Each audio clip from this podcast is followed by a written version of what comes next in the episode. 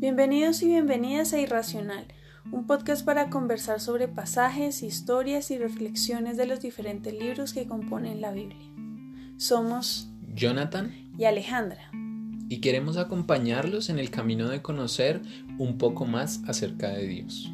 Les daremos recomendaciones literarias, musicales y cinematográficas para que puedan ampliar sus reflexiones y compartirlas con amigos y familiares.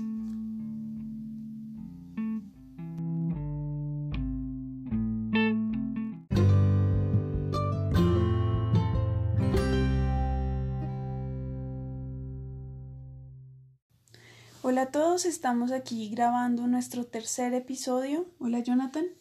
Hola Aleja, ¿cómo estás? Bien, gracias. ¿Y tú? Muy bien, muy bien. Emocionado por este episodio. Sí, nuestro tercer episodio de nuestra serie Lo Primero. Este episodio se llama eh, Piedras convertidas, en pan. Muy bien, muy bien, así es. ya se me había olvidado. Piedras convertidas en pan y hoy vamos a hablar de la primera vez que Jesús fue tentado. Sí, sí, pues la primera referencia que nos hace la Biblia y también la primera vez que fue tentado después de que recibió al Espíritu Santo y empezó su ministerio. ¿no? o sea, inmediatamente empezó su ministerio, eh, fue tentado. Sí. Bueno, entonces para dar un contexto general, eh, vamos a hablar acerca de cuál era el lugar donde estaba Jesús antes de ser eh, tentado y qué fue lo que pasó y por qué fue tentado por Satanás. Entonces recordemos y si no han escuchado nuestro segundo episodio lo pueden hacer, donde hablamos un poquito acerca de Juan el Bautista y cómo ocurrió el, bautizo de, de Jesús. Y vamos a ubicarnos en ese momento en el que Jesús está con Juan el Bautista en el río Jordán y el Espíritu Santo desciende sobre Jesús y una voz poderosa desde lo alto dice, este es mi Hijo muy amado en quien tengo gran gozo. Dice la nueva traducción viviente. Sí, eso está en los primeros capítulos de eh, el Evangelio de Mateo. ¿No? Se puede encontrar en, en, el Nuevo Testamento, en nuestras Biblias, y bueno, ahí nos hace referencia a toda esa historia. Así es, entonces, ese es como el primer contexto. Jesús está en el río Jordán, mm, desciende el Espíritu Santo con poder sobre Jesús, luego se escucha la voz del Padre diciendo lo que ya comentamos, y dice la Biblia que eh, el Espíritu llevó a Jesús al desierto para ser tentado. Es un pasaje súper misterioso que vamos a ir desarrollando a lo largo de este episodio. Y bueno, Jesús estaba en el río Jordán, muy chévere, todo estaba súper bonito y de repente va al desierto. Sí, y es tremendo esto porque, como nos decías hace un momento, la palabra dice que fue llevado por el Espíritu para que fuera tentado. Y algo que me parece clave es que, por ejemplo, la, esta, este pasaje de la tentación, la primera tentación de Jesús, eh, aparece en los evangelios de Mateo, de Marcos y de Lucas. Sí. Y eh, muy pocas veces se ve que una misma historia se mencione en todos los evangelios. Sí, a veces en el evangelio de Mateo aparece una historia que no aparece en el de Marcos y bueno, sí, así sucede generalmente, pero en esta ocasión estos tres evangelios eh, dicen lo mismo, que fue llevado por el Espíritu Santo para ser tentado. Y entonces aquí uno se pregunta por qué fue llevado y por qué fue el Espíritu Santo quien lo llevó para que fuera tentado. ¿Y, quién lo tentó? Ajá. Y porque después de ese momento que es el bautizo, ¿no? Sí, pues, y es cuando uno supone que, bueno, como decía Aleja hace un momento, eh, pues todo va a ser maravilloso, todo empieza genial y fabuloso, pero pues inmediatamente después empiezan las pruebas. Exacto. Y vamos a leer Mateo capítulo 4 para conocer cuáles fueron esas tentaciones. Y si esta es la primera vez que estás escuchando algo sobre la Biblia eh, y tienes una en la casa que usualmente está abierta en el Salmo 91. en la mayoría de los casos. Sí, puedes ir al Nuevo Testamento y el libro que está enseguida es el que estamos leyendo, el capítulo 4. Está muy fácil de ubicar. Y se llama La tentación de Jesús. Voy a leer. Luego el Espíritu llevó a Jesús al desierto para que allí lo tentara el diablo. Durante cuarenta días y cuarenta noches ayunó y después tuvo mucha hambre. En ese tiempo el diablo se le acercó y le dijo Si eres el Hijo de Dios, di estas piedras que se conviertan en pan. Jesús le dijo No, las escrituras dicen La gente no vive solo de pan, sino de cada palabra que sale de la boca de Dios. Después el diablo lo llevó a la santa ciudad, Jerusalén, al punto más alto del templo, y dijo Si eres el Hijo de Dios, tírate, pues las escrituras dicen Él ordenará a sus ángeles que te protejan y te sostendrán con sus manos, para que ni siquiera te lastimes el pie con una piedra. Jesús le respondió, Las escrituras también dicen, no pondrás a prueba al Señor tu Dios. Luego el diablo lo llevó a la cima de una montaña muy alta y le mostró todos los reinos del mundo y la gloria que hay en ellos. Te daré todo esto, dijo, si te arrodillas y me adoras. Vete de aquí, Satanás, le dijo Jesús, porque las escrituras dicen, Adora al Señor tu Dios y sírvele únicamente a Él. Entonces el diablo se fue y llegaron ángeles a cuidar a Jesús.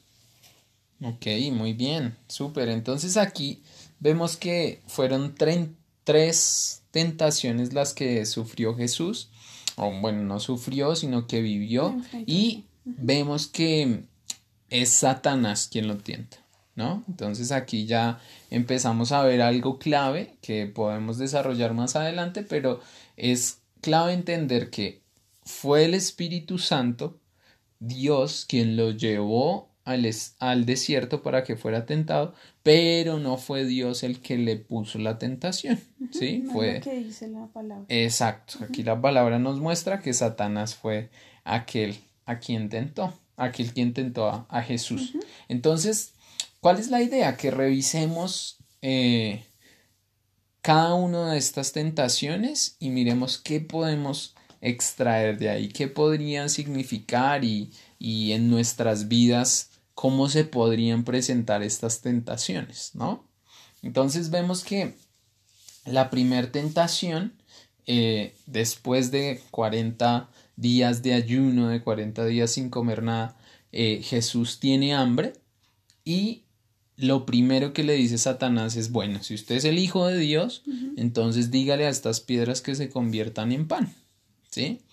Y Jesús le contesta, no, porque eh, no solo de pan vive el hombre, no solo vive de pan la gente, sino de toda palabra que sale de la boca de Dios. Entonces, aquí vemos algo clave y es que la tentación realmente se trataba de prescindir de Dios, ¿sí? Es decir, de no considerar a Dios como lo más importante para alimentar nuestras vidas. Entonces muchas veces tenemos la tentación de olvidar a Dios en nuestras vidas, olvidar eh, el amor que Él tiene por nosotros, lo que Él ha hecho por nosotros y enfocarnos en las necesidades inmediatas que tenemos. Porque ¿cuál era la necesidad inmediata que tenía Jesús?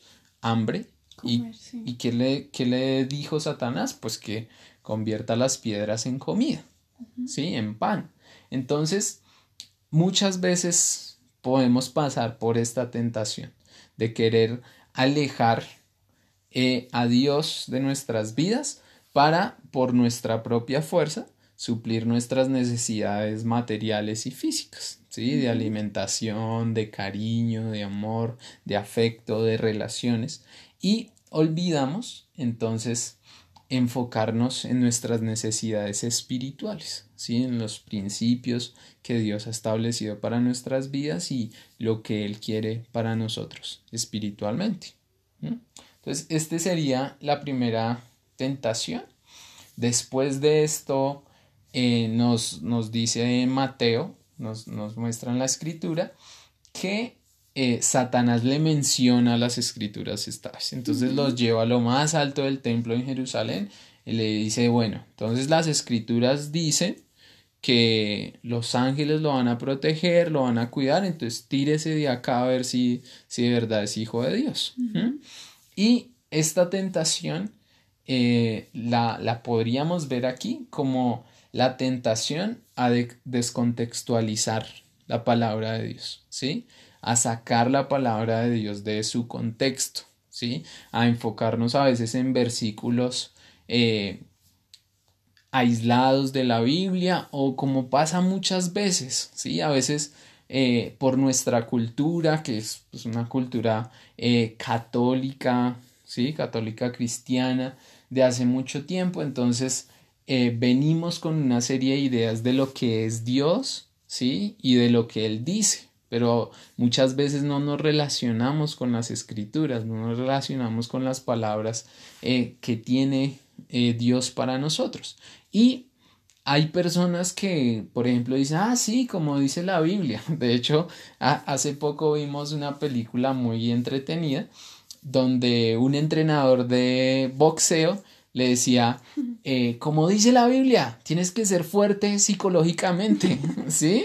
Como dice la Biblia, ¿sí? Y sacaba pues unos dichos que de nada que ver con la Biblia, pero entonces lo decía, ¿sí? Como dice la Biblia.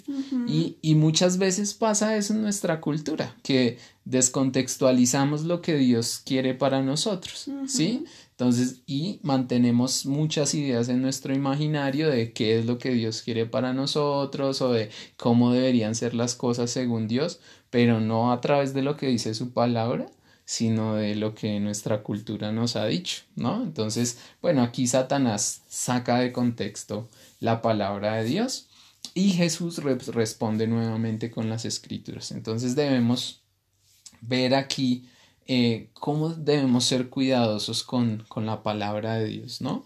De eh, realmente buscar la manera de estudiarla, buscar si, si estás interesado en conocer la palabra de Dios, pero no, no sabes cómo ni por dónde empezar. Puedes escribirnos acá, puedes preguntarnos o buscar a una persona que tú sepas que conoce la palabra, ¿sí? Y, y, y aclarar todas tus dudas en lugar de tal vez descontextualizar la palabra. Esa es el segundo, la segunda tentación que enfrenta Jesús. Y después, la tercera tentación es cuando Satanás lo lleva a un monte muy alto y le dice, te daré todas estas cosas, ¿no? Te daré todos estos reinos. Entonces Jesús me imagino estaba viendo todo el mundo, muchas naciones, ¿sí? Y Satanás le dice, bueno, estas están en mi poder porque la palabra nos explica que Satanás es el príncipe de este mundo y pues debido a la maldad que hay en el mundo, eh, pues Satanás tiene potestad sobre, sobre esto, ¿sí?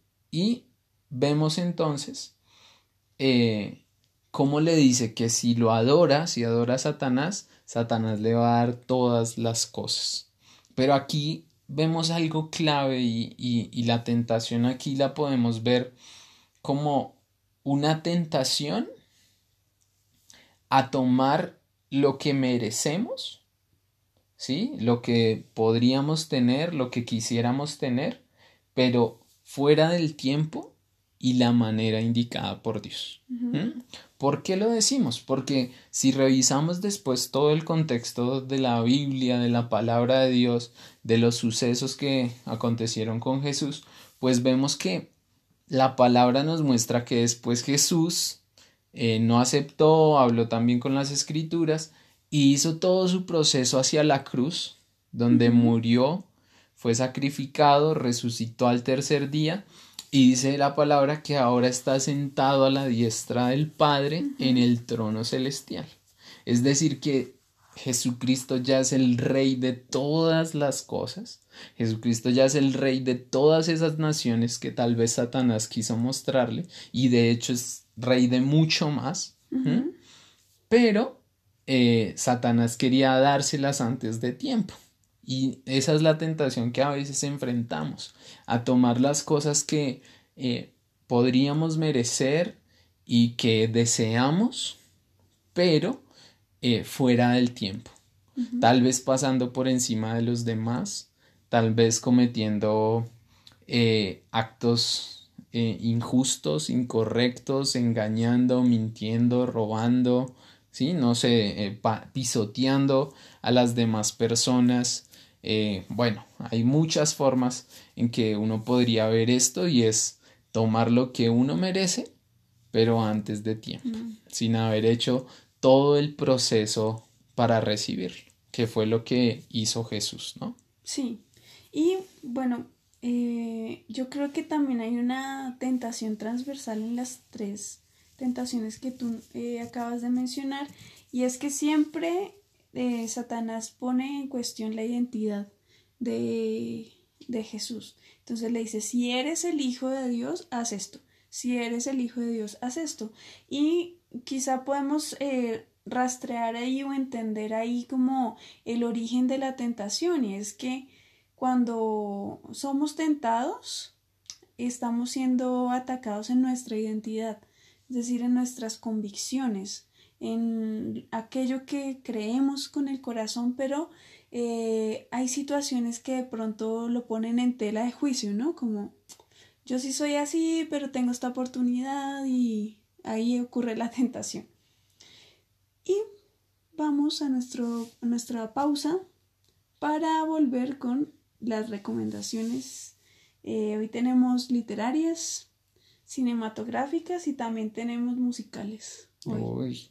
Estamos recargados con nuestras recomendaciones. Recuerden que nosotros tratamos de poner algunas recomendaciones para ustedes eh, para que tengan durante la semana algunas cosas que ver, eh, maneras de seguir profundizando en esto que estamos hablando y que tal vez les pueda abrir un poco el panorama también y conocer nuevas cosas. ¿sí? Algunos puede que ya las conozcan, otros que no, no hayan escuchado las canciones o visto, bueno, o leído los libros. Entonces de pronto pueden interesarse y, y disfrutar. Curiosear. Curiosear un poco.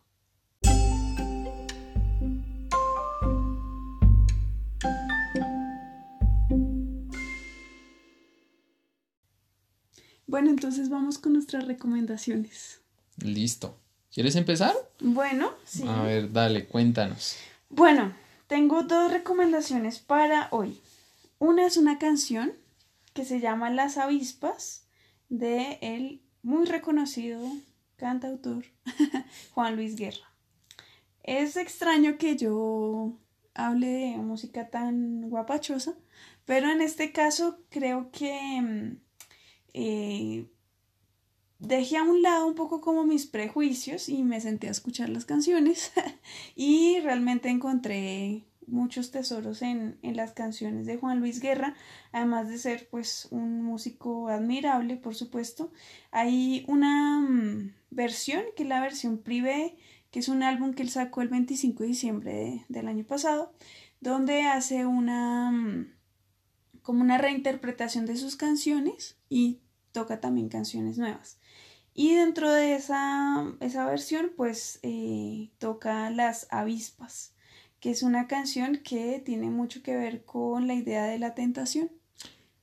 Sí, y eh, es maravillosa porque tal vez es una canción que todos los que están escuchando este podcast y bueno, ya la habrán escuchado, sí, y bueno, no, no sería nada raro, pero eh, nos permite verla de una manera diferente, ¿no? Porque a veces, como decías, ¿no? El, el, ritmo, el género que toca Juan Luis Guerra, pues eh, a veces hace que uno se enfoque más en eso, en el ritmo, en cómo suena de chévere, cómo suena de bueno, lo hace mover a uno, pero a veces uno olvida la profundidad de las letras.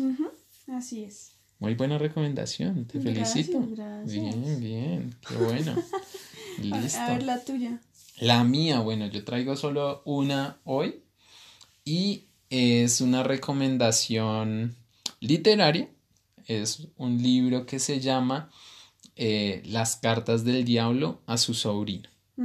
Es un libro de C.S. Lewis, ¿no? Un escritor inglés eh, muy interesante, muy interesante. Es, pues, eh, o era cristiano, teórico, ¿no? Un, pensador muy interesante del siglo pasado y eh, pues este libro eh, es muy chévere, la verdad me parece muy chévere porque eh, es una conversación entre dos demonios, ¿no?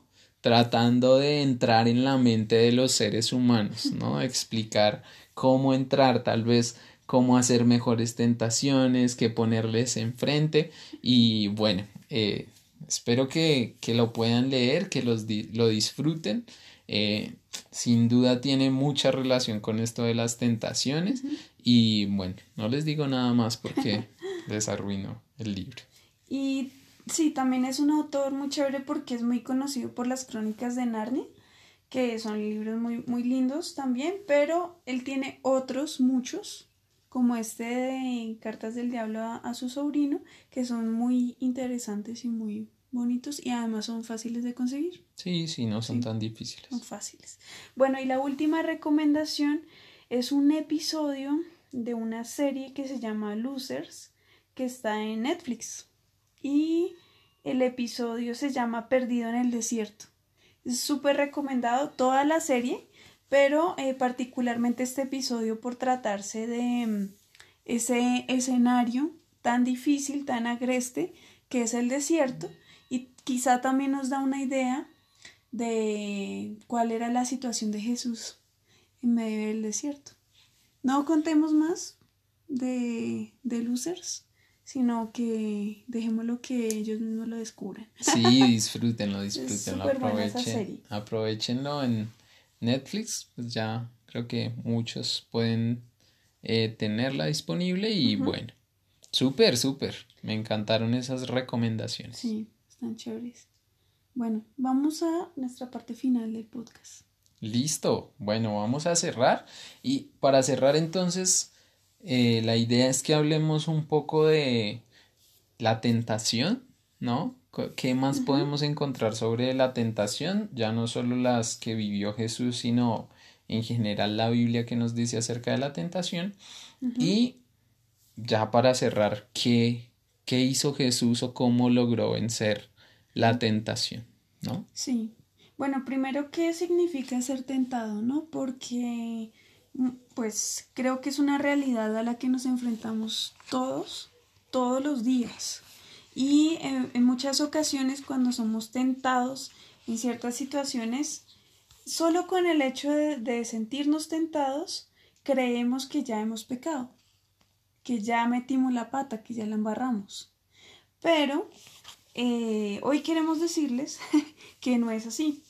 Eh, ser tentado significa que estamos siendo eh, puestos a prueba. Pero de nosotros depende es decir, de nuestra decisión depende si cedemos a la tentación o no.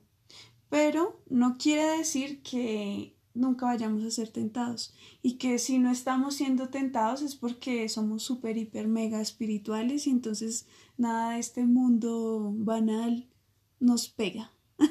Sí, exactamente. Y eso es algo que también me parece clave y es que pues la tentación se manifiesta en actos cotidianos, ¿no?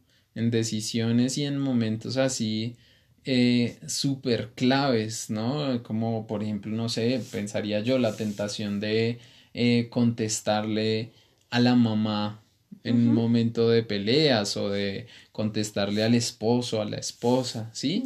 De ceder a esa tentación de pelear, ¿sí? De pronto, digamos, tal vez en momentos cuando no es necesario o cuando tal vez estar un poco más tranquilos podría cambiar la situación, eh, no sé, con la tentación a, robar algo, a tomar algo que no es de nosotros, a, decir una mentira, no sé, para eh, salvar nuestro propio pellejo o el de alguien más, para no quedar mal.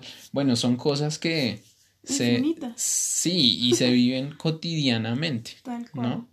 Entonces, eso es clave y, y volver a eso, que eso nos muestra primero que no debemos sentirnos mal cuando vienen esas tentaciones a nosotros que en general se manifiestan es como pensamientos, ¿no? O sea, cuando, cuando viene a nuestra mente hacer ese tipo de cosas.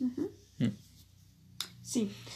Y bueno, hay algo muy interesante en Hebreos 2.17 que nuevamente si, si son nuevos buscando en la Biblia pueden seguir mucho más adelante Mateo, Marcos, Lucas, Juan y más adelante está Hebreos, el capítulo 2 y el versículo 17, eh, que me hizo pensar algo que creo que es muy obvio, pero a veces no lo tenemos tan presente y es que solo siendo de carne y hueso podemos ser tentados. Es decir, es una condición humana. Todo el tiempo vamos a ser tentados porque somos frágiles, somos vulnerables. Y dice Hebreos 2.17 lo siguiente. Por lo tanto, era necesario que en todo sentido él hiciera, él se hiciera semejante a nosotros, sus hermanos, para que fuera nuestro sumo sacerdote fiel y misericordioso delante de Dios. Entonces podría ofrecer un sacrificio que quitaría los pecados del pueblo, debido a que él mismo ha pasado por sufrimientos y pruebas puede ayudarnos cuando pasamos por pruebas.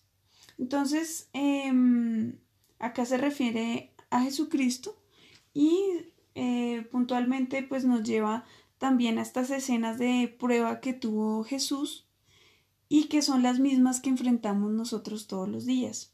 Y eso es algo que me parece muy especial y, bonito del Evangelio y es que eh, a veces tenemos temor de confesar nuestras debilidades delante de Dios pero es que Él se hizo hombre y pasó por lo mismo.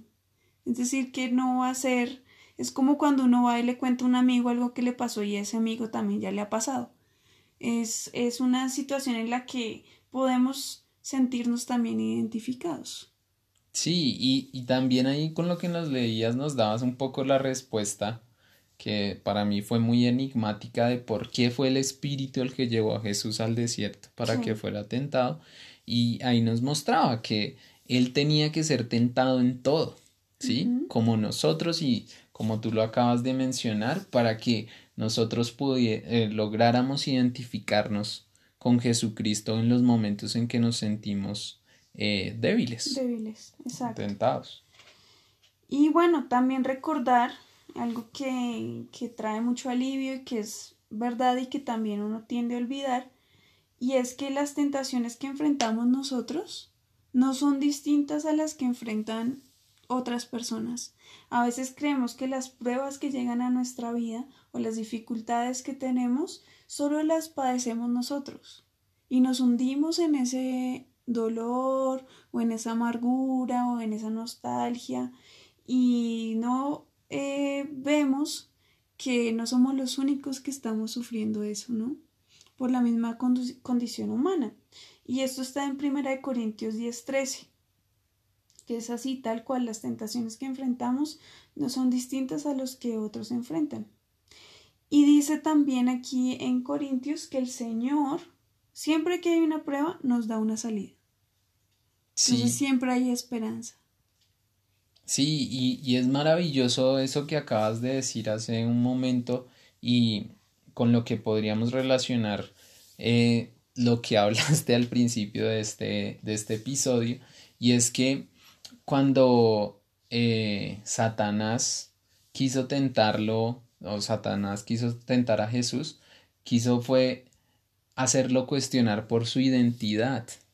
Y con eso que decías hace un momento, pasa que a veces uno termina identificándose con la tentación, mm. ¿no? Entonces uno se siente, o sea, uno siente la tentación de mentirle a alguien por quedar bien y se queda con esa identidad de ser un mentiroso. Ah. Así no haya dicho la mentira, sí. Así no se haya manifestado el pecado, ¿sí? Entonces, eso también me parece que, que es clave con, con, lo que dices, la identidad, identificarse, ¿sí? No, no debemos identificarnos con, con las tentaciones que, que sentimos, con los pensamientos que, que vienen a nuestra mente. ¿no? Como asumir que eso es lo que somos. Exacto. Estamos siendo tentados. Sí. Sí, eso está buenísimo. Y pues con eso podemos decir que sentirse tentado no es pecado. ¿Sí? O sea, ya lo hemos venido diciendo, todos sufrimos tentaciones, eh, a todos nos vienen tentaciones diferentes, pero todos somos tentados, ¿sí? Tal vez lo que, lo que para ti es una tentación, para mí no lo sea, ¿sí? Y, pero eh, eso no quiere decir que ya estamos pecando, ¿sí? Y como lo dijiste hace un momento, entonces viene la tentación a nuestra mente y lo que puede determinar el, rumbo de esa tentación es nuestra decisión. Tal cual, ahí va la pregunta, entonces, ¿por qué Jesús no pecó? Muy bien, vamos a, ver por qué, porque fueron sus decisiones, ¿no? Las decisiones que tomó en el momento de sentirse eh, tentado. Claro, y también eh, por otra razón que nosotros hemos descubierto acá en la palabra, que también, que ya hablamos, que es que Jesús, antes de ser tentado, recibió al Espíritu Santo. Y eh, podemos leer en Hechos el capítulo 10, versículo 37, que dice que Jesús fue ungido con el Espíritu Santo y con poder. Antes de ser tentado, él ya estaba equipado con lo que necesitaba para vencer la tentación. Sí, y es clave entender quién es el que nos ayuda a vencer la tentación, ¿sí? Y otra vez volvemos a, al principio y es esa primera tentación de prescindir de Dios, ¿no? y, es la clave, a veces eh, al prescindir de Dios, al dejar de, un, de lado sus, eh, sus palabras hacia nosotros, sus mandamientos, sus instrucciones, sus palabras de protección hacia nosotros, eh, pues estamos perdiendo fuerza ante la tentación. sí. Entonces, eso es algo que, que tenemos que identificarlo y ser capaces de reconocer que hay muchas cosas que sin Dios no, no podríamos hacer. ¿Sí? Entonces sería eh, clave ver aquí en este momento qué hizo Jesús, cómo venció Jesús la tentación para poder buscar de su ayuda, para poder recibir también de el Espíritu Santo, como tú nos decías hace un momento, la dirección que debemos tomar cuando nos enfrentemos a la tentación. Entonces, eh, ya recordando ese momento en que Jesús fue tentado y viendo las respuestas que él dio, porque a todas las respuestas primero respondió con la palabra de Dios. Sí. Dijo, las, no, porque las escrituras dicen esto. Las escrituras también dicen esto. Y después, vete de aquí, Satanás, porque está escrito. Entonces, su mayor arma frente a la tentación fue el conocimiento que él tenía de Dios a través de la palabra de Dios, a través de la Biblia. ¿sí? Y la Biblia es la mejor manera en que nosotros podemos conocer a Dios. Esto es tema para tal vez otro, otra serie completa, bueno, que es cómo podemos conocer a Dios, pero sin duda la Biblia es la que mejor eh, nos muestra el carácter de Dios y claramente, ¿no? Obviamente con ayuda del Espíritu Santo para poder entender eh, esa palabra. Pero él conocía muy bien la palabra, conocía muy bien lo que Dios decía acerca de él, lo que Dios eh, eh, pensaba de él, lo que Dios le había prometido, las bendiciones que Dios le había dado y tenía la fuerza para decir no. Y por otro lado, también vemos algo clave, esto está en Filipenses 4.8, otro versículo que podrían buscar. Eh, si les cuesta trabajo encontrarlo o algo así, pueden anotarlo y después con, con más paciencia lo, los pueden buscar. Pero Filipenses 4.8 es un versículo que nos dice en qué debemos pensar y en qué nos debemos concentrar. Y dice, concéntrense en todo lo bueno, en todo lo verdadero, lo honorable, lo justo, lo puro, lo bello y lo, y lo admirable. Piensen en cosas excelentes y dignas de alabanza. ¿Sí? Entonces, ¿cómo podemos pensar eh, o vencer la tentación también? Pensando lo justo, lo correcto, lo bueno. ¿Sí? Porque muchas veces la tentación lo que hace es llevarnos a pensar solo en nosotros mismos, mm. ¿sí? De una manera egoísta. Mm. Pero ¿por qué me tengo que aguantar esto? Pero ¿por qué no puedo coger esto que no es mío? Pero ¿por qué no puedo hacer esto? Mm. ¿Sí? Pensamos solo en nosotros. Pero aquí vemos cómo Jesús estaba pensando en lo puro, en lo justo, en lo bondadoso, ¿sí? Cómo eh, esa manera de pensar puede ayudarnos a vencer la tentación. sí. ¿Mm? Y por último, creo que Romanos 8, 6, eh, que dice, por lo tanto, permitir que la naturaleza pecaminosa les controle la mente lleva a la muerte, pero permitir que el espíritu les controle la mente lleva a la vida y a la paz. Entonces, creo que las cosas más grandiosas y lo mejor que nos puede pasar en la vida no depende de nosotros mismos. Creo que eso es una cosa difícil de, llevar a la práctica, pero ahí está la bendición, que es dejar de controlar, dejarnos de controlar por nuestra naturaleza eh, pecaminosa o por el simple hecho de ser humanos y permitir que Dios obre en nosotros. Sí, y es clave lo que dices, ¿no? Es como una respuesta de eh, qué permitimos que nuestra mente piense, ¿sí?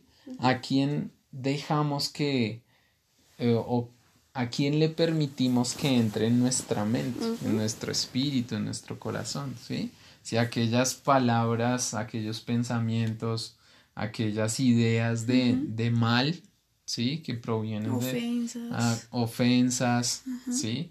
Palabras incorrectas, cargadas de amargura, de pelea, si dejamos que ellas controlen nuestra mente, nuestros pensamientos, nuestro corazón, o si dejamos por el otro lado que sea el Espíritu Santo, ¿no? Que trae justicia, trae paz, trae gozo a nuestro corazón y nos ayuda a pensar en todo lo bueno. Y hay algo muy importante que es que estamos en libertad de escoger. O sea, tú puedes escoger eh, amargarte o ser feliz, por decirlo de alguna manera, eh, tipo Disney, pero eh, uno puede escoger realmente. Y estamos en la libertad de ser libres, libres de dejarnos, de sentirnos ofendidos, libres de cargar contra otras personas malos pensamientos, malas actitudes, libres de eh, encasillarnos en ciertas, ciertos comportamientos o de ciertas creencias, como lo que tú decías ahorita, es que soy un mentiroso, es que soy un ladrón, es que identificarse con la tentación. Y eso es... Muy bien, fabuloso. Podríamos seguir hablando, me encantó sí. mucho y bueno, Gracias, gracias por este tiempo, la pasamos súper chévere. Gracias por escucharnos hasta el final y esperen en ocho días nuestro cuarto episodio de nuestra serie Lo Primero. Y no olviden eh, suscribirse, no olviden revisar nuestras páginas y bueno, toda la información que tenemos para ustedes en nuestras descripciones. Muchísimas gracias. Gracias por estar aquí, gracias Aleja, fue fabuloso. Gracias a ti. Eh, que estén muy bien y nos vemos en una próxima ocasión. Nos escuchamos.